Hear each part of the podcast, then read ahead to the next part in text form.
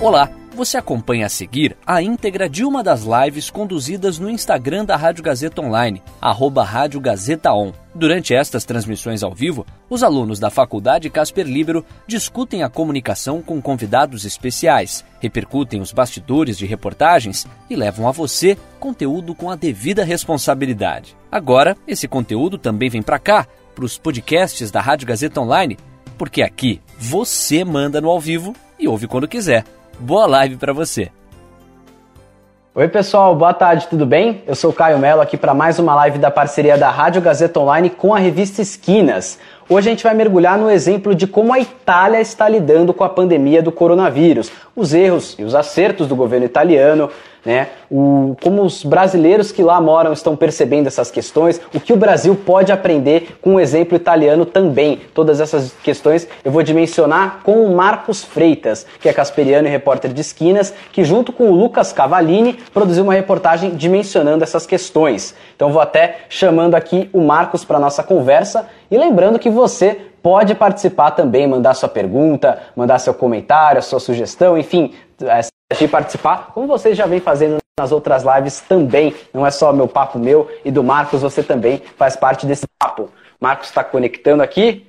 Oi, Marcos, tudo, tudo bem? Tá me escutando bem? Tudo bom? Tudo certo. Marcos, primeiro de tudo, conta pra gente como é que surgiu esse estalo para esse recorte da, da sua matéria. Bom, a matéria, ela demorou um pouco para sair, mas ela começou a ser pensada ali na época que a Itália ainda era o epicentro da pandemia e na verdade, o maior número de casos estava começando a se transferir para os Estados Unidos. E ali, bem no princípio, quando os primeiros casos ainda chegando no Brasil, a Itália era o país que mais tinha contato, até porque pela China já tinha passado. E aí, até por conhecer é, uma pessoa que morava na Itália e que não morava mais depois, quando eu fui contatar ela, eu achei que pudesse ser bacana escutar é, as pessoas de lá, para além daquela questão numérica que a gente via na, nos jornais, na TV, porque ali os números eram muito frios e, e ali tinha muita gente que queria saber como eles estavam enfrentando o isolamento social, como estava sendo. É, e aí a gente foi, aí, na verdade eu tava, é, eu sugeri a pauta, o pessoal aceitou, e a ideia a princípio era fazer isso mesmo, escutar é, mais o que as pessoas estavam sentindo e não muito fazer uma análise numérica. Entendi, sair um pouco dessa questão fria e distante e aproximar mais, trazer uma reportagem mais humanizada, né? E agora, como é que foi produzir uma reportagem a quatro mãos, né? No sentido de você produzir com o Lucas Cavallini. Como é que foi produzir com ele? Então, o Lucas, eu chamei ele para fazer a reportagem porque é, a ideia era fazer, era conseguir juntar bastante relato assim para poder escrever e achei que sozinho ia ficar difícil, é, saber que o Lucas ia poder ajudar e chamei ele. E foi muito bom, porque foi exatamente isso. A gente tinha a fonte, tinha bastante gente para conversar com. Nem todas as pessoas com quem a gente conversou acabaram entrando na matéria no final, mas foi uma ajuda e tanto, né? Porque a gente dividiu, por exemplo, as reportagens mesmo que a gente fazia. Por exemplo, eu fazia com uma pessoa, o Lucas fazia com outra e depois a gente trocava ideias, ia é, tentando juntar as falas, vendo onde elas se conectavam, quais eram as distâncias entre as falas das pessoas e tal. E, uhum. e depois também para redigir foi muito bom, porque é mais uma cabeça pensando, então é, deu para conversar bastante e tentar fazer um texto que pudesse abarcar mais, assim, não sei, acho que sozinho talvez não ficasse tão bacana quanto ficou. Ah, que legal. Isso daí que você comentou é bastante interessante, porque é a primeira vez aqui numa live que tem uma, uma pessoa que produziu com outra pessoa é uma reportagem, né? Qual foi então, você diria que é a principal vantagem, talvez a principal desvantagem, não sei, de produzir com outra pessoa? Putz, acho que a vantagem e a desvantagem são praticamente as mesmas, porque é, ao mesmo tempo que você tem mais uma pessoa para te ajudar, para te dar uma ideia ali na hora de escrever o texto, às vezes é difícil, né? Você escreve, a pessoa fala, não, mas assim, assado, você fala, ah, mas eu tinha uma ideia. É, mas com conversa, vai para frente, é, dá para fazer tudo certinho. E, mas isso, a princípio, incomoda um pouco, né? Porque cada um tem o seu estilo de texto, eles são diferentes e tal. Mas até lá no, na matéria a gente fez, e foi bem legal, a gente conseguiu dividir, porque a gente fez uma planilha é, vários dados, né? A gente foi coletando dados sobre o corona na Itália, no Brasil, e tentando fazer uma análise é, comparativa assim entre esses dados. E aí isso ficou mais para mim. O Lucas ficou também um pouco mais para o texto, mas sempre um dando um pitaco no que o outro fazia e tal. Isso ajuda bastante. Legal, legal. E você, você comentou que você dividiu bem com ele a questão de ouvir as fontes, né? E aí tem outro, outro dado que você trouxe na sua reportagem, que na Itália tem quase 44 mil brasileiros morando lá. Vocês escolheram, pelo menos, você pode ter acolhido até percepções de outras famílias, mas as, que, as famílias que saíram na reportagem foram três. A família da Ana Paula, a família da Rafaela e a família da Aline. Como que vocês chegaram até essas três famílias? Então, primeiro, é, a Rafaela e a Ana, é, eu encontrei elas no Twitter fazendo uma pesquisa por palavras-chave, é, tentando pesquisar moro na Lombardia, vendo as pessoas que tinham escrito isso, os contextos e afins, e fui mandando mensagem né, no privado para perguntar se elas topavam participar de uma reportagem. A Aline foi um pouco diferente. Na verdade, o contato da Aline eu recebi por parte da Bia Calais, que é uma colega da, da Esquinas, e que já tinha feito algumas perguntas para ela. E nos passou o contato da Aline, e aí a gente foi conversando com ela. Mas, a princípio, todos os, todas as fontes com quem a gente se contatou é, foram pelo Twitter, é, no, prime no primeiro momento. Aí cada uma ia escolhendo um jeito, né? é, na verdade, a, a escolha da, das pessoas que foram para a matéria foi mais feita pelo fato dessas terem topado fazer videochamada. Porque algumas pessoas queriam fazer por e-mail, mas aí não ficava muito legal, porque era mais uma coisa de, das sensações e não sei se a, gente sentiu que por escrito talvez não ficasse tão, tão completo.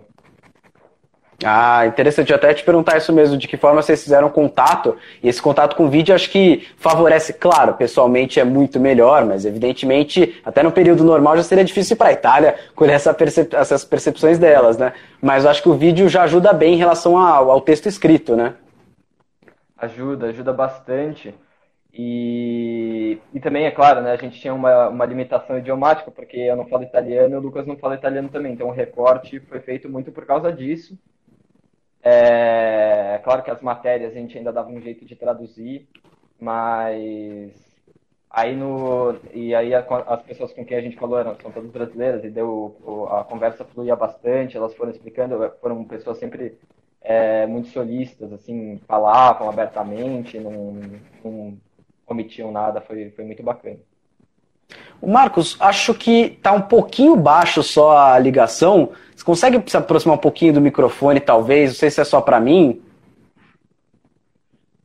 Ou talvez só um pouquinho mais alto. Aqui. Se quiser, eu falo até mais alto. Eu falo mais alto, acho que fica melhor. Ah, agora como você tá falando, já tá, já tá super ok, já. Já melhorou tá bem. Ótimo.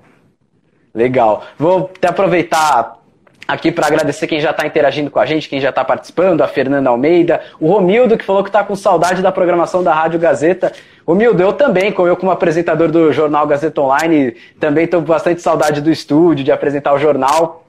Mas eu, por outro lado, estou gostando bastante das lives também, então estou um pouco dividido aqui, torcendo para passar esse período logo, tanto pela a questão da pandemia ser tão triste, né, como vem sendo, como também para a gente voltar à nossa rotina e nossa programação normal, e agradeço também quem está interagindo aqui com a gente nessas lives todas as vezes. O Marcos, é, inclusive na reportagem que vocês escreveram, vocês citam a campanha Milão Não Para, que foi aquela campanha que essa cidade italiana fez para que a vida não parasse e continuasse mais ou menos na medida do possível lá, lá em Milão, lá na Itália. Só que o próprio prefeito de Milão admitiu depois que essa campanha deu errado. O que, que essa tentativa de não paralisação pode ajudar o Brasil a entender mais esse contexto, pode ensinar para o Brasil? Perfeito, isso é muito legal, né? Porque é, as pessoas com quem a gente falou, e eu falei principalmente mais com a Ana e com a Aline, elas acompanhavam as notícias aqui do Brasil e sempre se incomodavam é, com a forma como o governo federal estava lidando com a pandemia.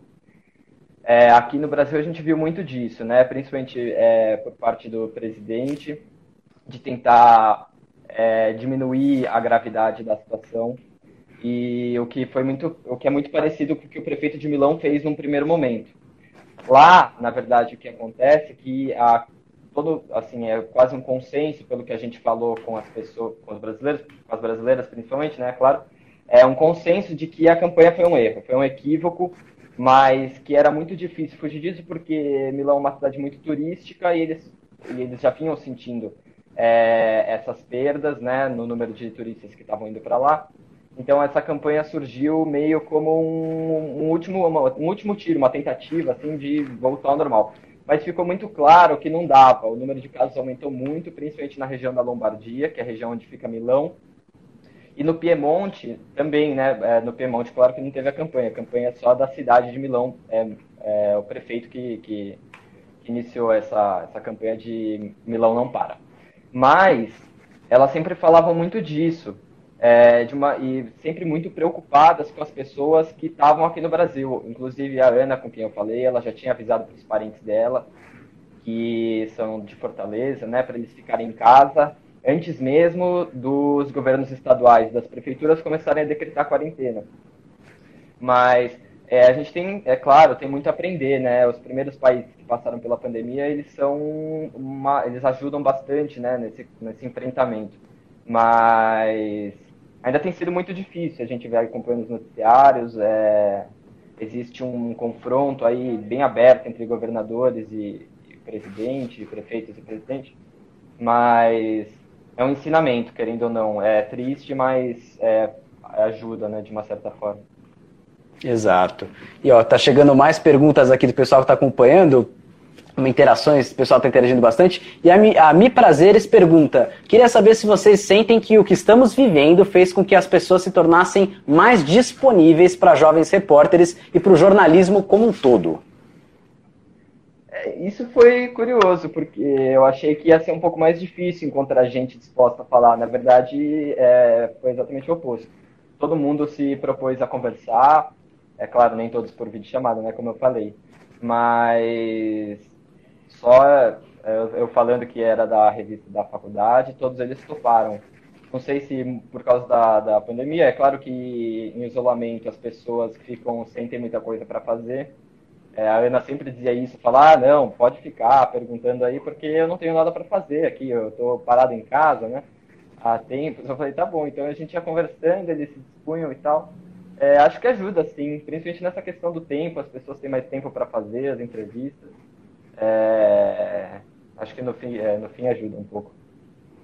E talvez até complementando o que a Michelle perguntou, eu acho que nesse momento todo mundo está percebendo quanto a informação é importante e, sobretudo, a informação de qualidade, a informação checada, a informação verdadeira. E, ao contrário disso, o oposto disso, como, como a informação falsa pode ser prejudicial para um país em diversas questões, inclusive na questão de saúde, que era um ponto que eu achava que não entraria muito essa questão da fake news, por exemplo, mas tem entrado por diversos interesses em jogo, né? Mas infelizmente entrou e as fake news muitas vezes podem fazer com que as pessoas tomem ações, tomem atitudes erradas, equivocadas na preservação das próprias vidas, nas medidas de higiene, nas medidas sanitárias. Então é importante a informação de qualidade sobre tudo. E a Anne está aqui perguntando, ainda nessa pegada, ela está perguntando se você você acha que essa questão de querer conversar mais também vai pelas que, pela questão das pessoas se sentirem menos sozinhas, quererem, poderem desabafar, poder com, trazer o relato, enfim? Então, acho que sim, acho que também, porque falar com, é, pelo menos com as pessoas com quem eu falei, e eu vou reiterar mais uma vez, é, que principalmente falava com a Ana, porque ela, ela conversava bastante, foi, ajudou bastante na reportagem. Ela sempre gostava de perguntar sobre o que estava acontecendo aqui no Brasil, porque as notícias não chegam na Itália da mesma forma que chegam aqui pra gente, né? Claro que as redes sociais dão uma ajudada, mas a televisão lá passa as questões é, regionais, então é, então tinha um pouco disso. É, conversar com um brasileiro acho que ajudava. Mas a Ana sempre falou, e a, é, a Rafaela, quem entrevistou foi o Lucas, a Aline, eu falei só uma vez com ela mas a Ana sempre dizia que estava conversando aqui com os parentes no Brasil. A Aline também conversava com poucos parentes por aqui e continuava conversando com as pessoas. Mas é, ajuda, sim, sempre uma pessoa pra, é, mais uma pessoa para conversar, é muito bom, né, para todo mundo. E, mas todas é, também moravam com a família, né? Então tinham com quem conversar ali dentro de casa. Nenhuma morava sozinha. É, mas conversar nesses tempos é sempre muito bom. É, pra gente, para elas, acho que ajuda bastante. O Marcos, a Mari Lúcia, ainda na, na toada das fontes, a Mari Lúcia está perguntando qual a idade dos entrevistados e qual que era o trabalho deles lá na Itália. Putz, a idade eu vou ficar devendo agora, depois, inclusive, acho que no final eu posso abrir a matéria aqui e dizer especificamente, eu não vou lembrar exatamente a idade, se eu for falar eu vou eu vou estar tá mentindo. É, as profissões, a Ana trabalhava numa fábrica terceirizada da Chanel, é, ali perto de Milão, e a Aline é médica, só que tirou esse ano é, para cuidar da filha, que é, ela e o marido têm uma filha bem nova, tem cinco meses ainda, a Júlia. E a Rafaela, eu não lembro também exatamente qual a profissão dela, eu teria que olhar depois para poder te dizer. Mas o, o, que eu posso te falar é que todas estavam ali, é, todas é, já são mães, e acho que a com mais idade era a Rafaela, se eu não me engano ela tem em torno de 50 anos, porque a filha dela já tem uns 20 e tanto a Ana quanto a Aline tinham filhas novas. É, a Ana um filho e a Aline uma filha. É, uhum. então também todas adultas e todas mães, né? Todas adultas e todas mães, exatamente. Perfeito. Você tocou numa das suas respostas num ponto mais político, de certa forma. Está é, tá falando aqui dos governadores, do presidente, aqui no caso do Brasil. O Luca, que é marido da Ana Paula, ele é policial lá na Itália. Luca ele comentou que na Itália a esquerda e a direita estão unidas nesse momento. O que, que falta para isso acontecer aqui no Brasil, Marcos? Putz, o que falta é difícil dizer. É... Foi muito legal a fala do Luca, né? Ele é italiano mesmo, é policial lá, ainda estava trabalhando. E quando eu fui perguntar sobre política para Ana, ela chamou o Luca, falou: Luca, você vem falar com ele, ele, ele arranha um português ali e topou participar. E a gente foi conversando e ele estava falando exatamente sobre isso, porque eu perguntei é, como que tinha sido né, a campanha do, do prefeito de Milão, e ele falou que num primeiro momento até teve uma negação por uma parte da classe política, mas enquanto a gente estava se falando, e nisso a pandemia já tinha avançado bastante ali no país, é, tanto a esquerda quanto a direita tinham se unido no enfrentamento. O que acontece no Brasil é diferente, na verdade. Existe uma insistência muito grande é, nessa narrativa de que a pandemia é, não é tão grave quanto ela realmente é. E isso a gente vê alguns nomes específicos, é claro, todos ligados a essa ala mais, é, mais extrema do bolsonarismo de uma forma, né? Você tem o Osmar Terra, que vira e mexe está aí é, nos programas de televisão, falando, é, negando é, a, a, a, quarentena, negando a praticidade da quarentena, diz que a quarentena não adianta absolutamente nada. E é uma insistência muito negativa, é, leva umas leva pessoas a fazerem besteira, tem gente saindo na rua, é, o comércio, é, agora, a gente viu o presidente é, aumentar o número de serviços essenciais, abarcar agora também academia, é, barbearia e salão de beleza. É, mas o que falta é muito difícil dizer. Na verdade, a gente vive um momento muito difícil, uma politização estranha.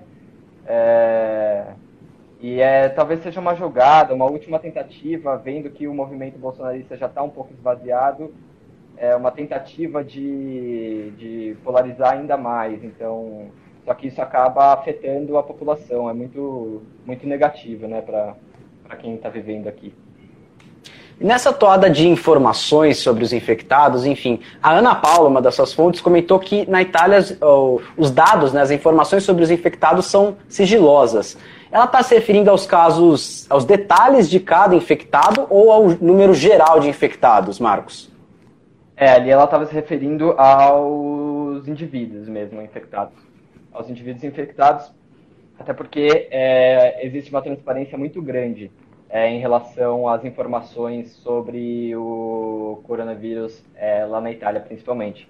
Isso eu posso te dizer com alguma autoridade, porque é, para fazer a matéria a gente estava é, coletando essas informações e existia uma disparidade muito grande entre o número de informações que era dado no site do governo italiano e o número de informações que nos era dado pelo site do Ministério da Saúde do governo do Brasil, aqui, do governo brasileiro. Então, é, por exemplo, lá eles têm o número de testes feitos todos os dias, em cada região, é, coisa que a gente não tem aqui. Oficialmente, eles disponibilizam o número de curados também, coisa que aqui no Brasil não acontece. O número é extraoficial, os números que a gente coletou lá são da John Hopkins.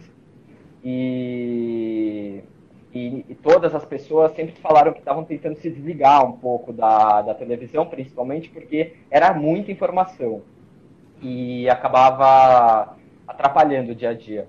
É, então, mas na questão individual, a Ana falou exatamente isso, né? Do tio, era um tio distante do Luca e que eles não conseguiam saber. Ela falou que é, existe um sigilo grande, assim, respeito ao indivíduo que está infectado. Agora, ainda, ainda nessa questão da informação, das notícias, dos dados, falar da imprensa. A Ana e a Rafaela, duas fontes agora suas que você entrevistou, fizeram uma crítica à imprensa italiana. Na visão delas, é, a imprensa italiana está muito alarmista e muito sensacionalista. Enquanto repórter, de que forma você acha que a gente pode fazer uma cobertura voltada à pandemia e fugir desse estigma de alarmismo e sensacionalismo? Putz, Difícil, né? É, só vou fazer um adendo aqui, que tanto a Ana quanto a Rafaela falaram que esse alarmismo é, era de uma certa forma positivo, porque ele ajudava a população a entender realmente é, o que era é, o coronavírus e, e, que aquilo não era uma, coisa, uma brincadeira, que não era um vírus qualquer. É, então, assim, o alarmismo, é claro, se ele gera histeria, assim, acaba não sendo muito positivo, pode mais atrapalhar do que ajudar. Mas é, o que elas diziam era um pouco disso, né? Era mostrar é, bastante para as pessoas entenderem, porque senão ficava uma coisa. Aqui no Brasil a gente viu um pouco isso. Eu posso falar aqui por experiência própria. Lá nos meados de janeiro, quando o coronavírus começou a se disseminar, ainda estava muito restrito a Wuhan, é, a mídia fez uma cobertura que particularmente me dava muito medo. É, eu via na televisão falava, nossa, é uma coisa muito grave. Depois de algum tempo, isso diminuiu. É, parecia que o vírus já não era tão grave. Assim. E depois, quando chegou no Brasil, que a gente entendeu a magnitude daquilo com que a gente estava lidando, que era uma coisa muito difícil, né? Houve os, cancela houve os cancelamentos da, da, das Olimpíadas e, poxa, Olimpíadas é uma coisa que não se cancela por qualquer coisa, né? Então, fazer também, é, fazer, a ideia sempre foi essa, também não fazer uma reportagem só para dar medo, porque aí também não valeria a pena, mas uma coisa para informar, para dar uma noção do tamanho do que realmente é e para dar uma esperança também, porque lá na Itália eles estão voltando ao normal, devagar, é claro, é, com seriedade, é, mas, mas tudo vai voltar ao normal. Inclusive, elas, a Ana me mandou fotos de uma campanha que eles estavam fazendo na Itália, que era muito bonita, e que eles botavam nas janelas das casas, que é Andrá tutto bene, que é vai ficar tudo bem, escrito por criança, por, nos restaurantes, nas janelas. E um pouco isso, né? Entender que é grave a situação, mas, mas as coisas vão voltar ao normal. Que legal. Se eu não me engano, foram acho que sete semanas, mais ou menos, de paralisação total na Itália, né? Sim, sim. Foi de paralisação. Então, eles começaram a flexibilizar é, a partir do meio de abril. É, eles abriram alguns comércios. É, se eu não me engano, eram livrarias e lojas de roupa de criança, porque as crianças crescem e elas estavam começando a ficar sem roupa. É, em 14 de abril, se eu não me engano. Depois disso, tiver, é, eles fizeram aquele projeto que era de flexibilização da quarentena em três etapas. E existia uma, é, um lapso temporal de duas semanas entre cada etapa. Eles iam abrindo devagar. É, isso aí tem, tem tido andamento lá, mas eles ficaram muito tempo confinados mesmo. A Aline Marcos comentou que, caos por caos, ela preferia o caos italiano, né? então preferia ficar na Itália. Essa afirmação dela diz mais sobre a Itália ou diz mais sobre o Brasil? Acho que diz mais sobre o Brasil.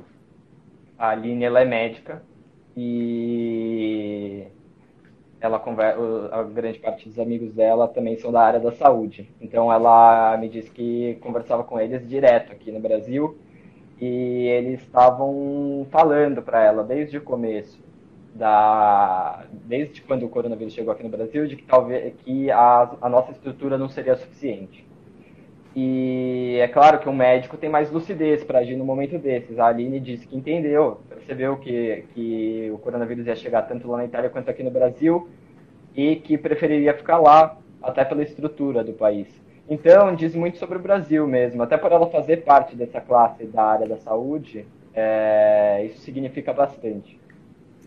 Lá na Itália, até agora, como você comentou, estão voltando as, as coisas ao, aos poucos, né? a rotina está voltando aos poucos. Aqui no Brasil, a gente ainda não chegou nesse ponto, pelo contrário, a tendência até, talvez nas próximas semanas, restringir ainda mais. Por essas evidências, você diria então que a Aline e as outras famílias que você entrevistou colheu as percepções, eles, eles fizeram bem de ter ficado na Itália? Putz, então, é muito difícil prever, né? Esse trabalho a gente deixa para quem entende. É, as questões são muito complexas, é, respeito a, a, várias variáveis matemáticas e tal. O que na nossa reportagem a gente fez foi uma coleta de dados factuais, né? Que a gente tinha. É, a princípio, é, eles parecem ter feito muito bem de ficar lá na Itália, porque pelo que a gente vê aqui, e, é, a pandemia ainda vai demorar um pouco para passar. Na verdade, os números vêm numa crescente aí. É, a gente não sabe quando vai ser o pico, isso tem ficado um pouco difícil de se enxergar, né? É, os estudos chegam a conclusões diferentes. É, mas a tendência é a de que o Brasil, a, que a situação aqui no Brasil ainda se agrave um pouco mais. Enquanto lá na Itália, é, isso é um fato, né? Não precisa ser um especialista para analisar. É, ela já tem melhorado bastante, né? O número de casos tem diminuído todos os dias, o número de mortes tem diminuído é, vira e mexe dá uma aumentada, mas é, não é uma questão muito significativa. É, acho que sim, lá na Itália eles conseguiram lidar bem. É claro, foi um dos primeiros países, talvez o segundo epicentro da pandemia, né? É, mas eles lidaram bem. Tinha uma população idosa, isso é importante dizer também, né? O sistema de saúde que não deu conta também, por mais que fosse um bom sistema de saúde, se sobrecarregou e isso as reportadas diziam, elas falavam para a gente que, que as UTIs estavam cheias, que era difícil fazer teste, é, que eles só estavam testando as pessoas é, sintomáticas, enquanto a, com sintomas graves, para dizer bem a verdade, né? As outras, a recomendação era que ficassem em casa, isoladas. É, mas sim, a Itália já venceu essa batalha aí, enquanto o Brasil ainda está tá no meio da, do confronto. Então, o que, que o Brasil pode aprender de bom e de ruim com a Itália para vencer essa batalha também? Putz, de bom, pode aprender bastante coisa, né? A gente viu como a quarentena funcionou, principalmente na região do norte da Itália. É, casos diminuíram, as UTIs se esvaziaram, é, mas ao mesmo tempo é, a Itália demorou um pouco a agir, né, no começo ali. O, a situação ficou bem grave ali durante alguns momentos. Eles chegaram a ter 969 mortos, se não me engano, no dia com mais óbitos por lá. É, então isso também é uma lição. A gente falou lá no começo, né, sobre o prefeito de Milão. Isso tudo é uma lição. Entender é, que não é hora de subestimar, é, entender que a hora é de se recolher, de se isolar é, e também é, eu queria falar isso que é muito importante, entender que a gente não está sozinho nessa não, porque lá na Itália também teve gente que subestimou, né? Que nem a gente falou. Num princípio as pessoas subestimavam, depois que elas entenderam. É, no Brasil tudo bem, isso tem se, se estendido por mais tempo do que, do que por lá.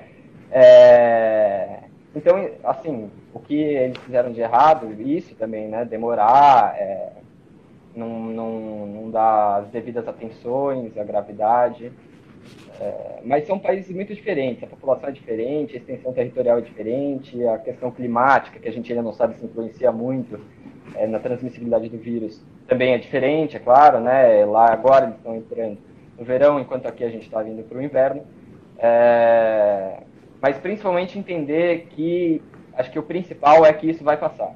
É, que as coisas vão começar a voltar ao normal, que as pessoas vão poder voltar a andar pelas ruas, a falar umas com as outras, a encontrar os parentes, porque num momento como esses a gente tende a, a ficar muito muito sozinho e, e, achar que as coisas não, não vão melhorar tão cedo, mas é claro, pode demorar, mas, mas a gente vai voltar ao normal. É verdade, a gente torce para voltar ao normal o quanto antes. Marcos, muito obrigado então pelo papo. Agora vou até deixar um espaço aberto aqui para você convidar quem quiser ler a sua reportagem, a sua e do Lucas Cavalini, na íntegra. Por onde que acessa? É pelo revistaesquinas.casperlibero.edu.br. Você pode acessar lá. A revista está fazendo uma cobertura super bacana. São matérias muito boas todos os dias, eu garanto para todo mundo. É, podem acessar. A nossa está lá, já é um pouco antiguinha, mas se vocês correrem lá o cursor, vocês vão encontrar. É, então fica aí a recomendação para o site, são todas muito legais. O Marcos fez o convite dele, agora vou aproveitar e fazer o meu convite aqui. Pessoal, daqui a pouquinho, na Rádio Gazeta Online, tem Discoteca Gazeta. Hoje eles vão entrevistar o jornalista Rodrigo Faur sobre a biografia que ele escreveu da cantora Ângela Maria. Se ela tivesse viva, hoje seria aniversário dela. Você pode acompanhar então Discoteca Gazeta pelo nosso site, radiogazetaonline.com.br ou então pelo nosso aplicativo que está disponível no sistema Android, também disponível no sistema iOS. Pessoal, essa live aqui vai ficar disponível pelas próximas 24 horas no nosso Instagram, aqui mesmo, e também depois vai para o nosso canal no YouTube. Muito obrigado a todo mundo que interagiu, que nos elogiou, que mandou perguntas, enfim. Obrigado mesmo por fazer essa live junto com a gente. Eu volto na sexta-feira, 4 horas da tarde. Até lá então, pessoal. Tchau, tchau. Tchau, Marcos. Tchau, obrigado. Valeu, pessoal. Tchau, tchau. E aí, curtiu? Essa foi a íntegra de uma das lives conduzidas no Instagram da Rádio Gazeta Online, arroba Rádio Gazeta On. Siga a gente por lá e fique ligado nas novidades.